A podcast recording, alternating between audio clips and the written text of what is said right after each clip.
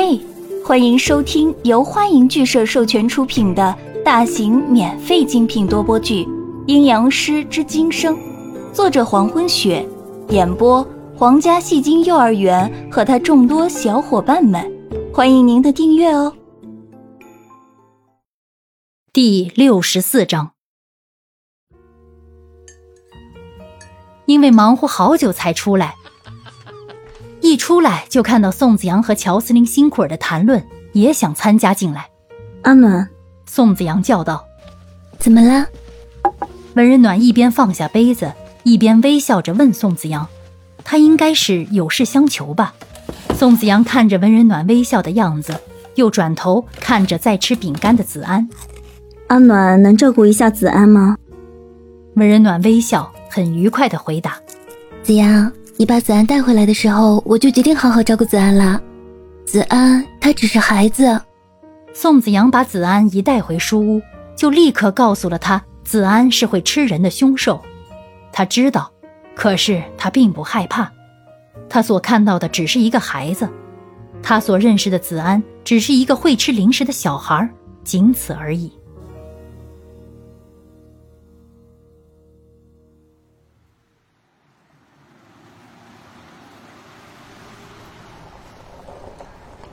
新北开发区一期工程全面开放，坐落在一期工程的酒店最顶层三十层，顶层的客房面对着大型原生态自然公园方位，整面墙都是玻璃，可以俯瞰原生态公园的全景，整座公园的美景尽在脚下，皆在眼前，看着也使人身临其境，心旷神怡。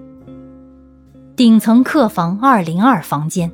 房间寂静的有些凄凉，一个人站在玻璃窗前，观赏着不远处的原生态公园。身后房间门打开，一名身材高挑、妩媚动人的女人走了进来，轻轻关上房门，然后冲着看风景的人鞠躬，恭敬地说：“狄大人，午饭时间到了。”站在玻璃窗旁看风景的人动了动，走向房间门口。每一步都踏得很稳，稳且缓慢。走到房间门口，没有了窗边强烈光线的阻碍，很容易就看清了这个人的外貌。如果说乔斯林辛库尔是优雅诡异的美感，那么眼前的这个人只能用高贵邪恶的绝美来形容。很白的肤色，足以用冰肌玉骨来形容。左侧的脸庞被滑下来的发丝遮挡着，长到腰间的发很自然的散落，乍一看是泛着淡紫色的发丝，紫色的眼眸里显露着邪恶。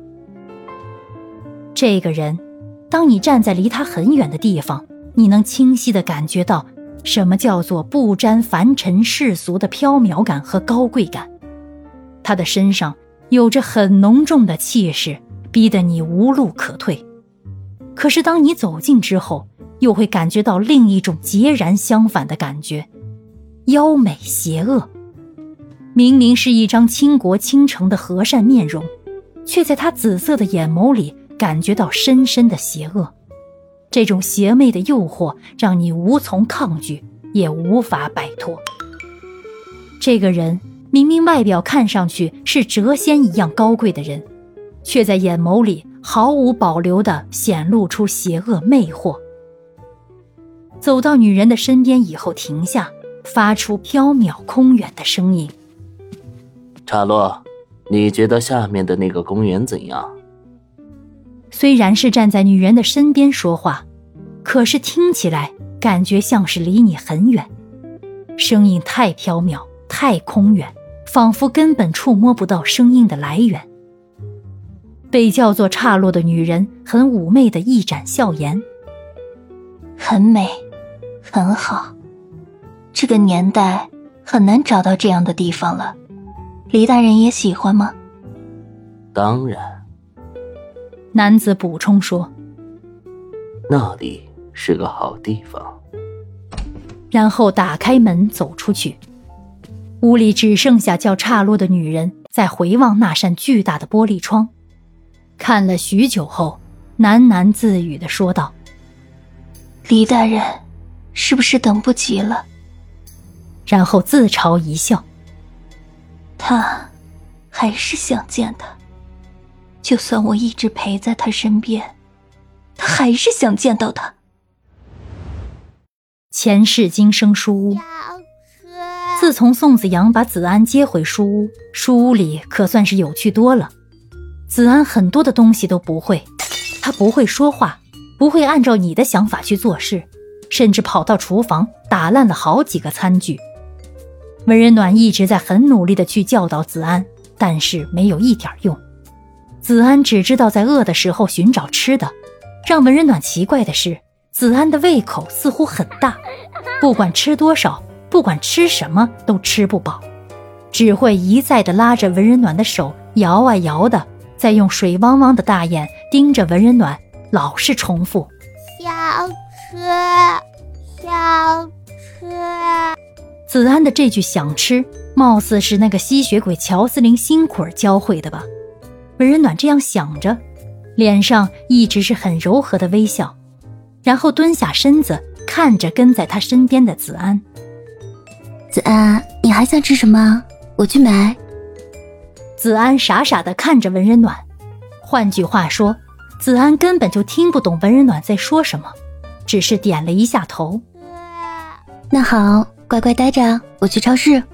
文人暖看到子安点头以后，微笑的告诉子安，然后就走了出去。宽阔的街道上，文人暖走在左边的步行街上，满脸柔和的笑意。走在身旁的行人，尤其是男士，总会忍不住的看上几眼。美女嘛，总是回头率高些的。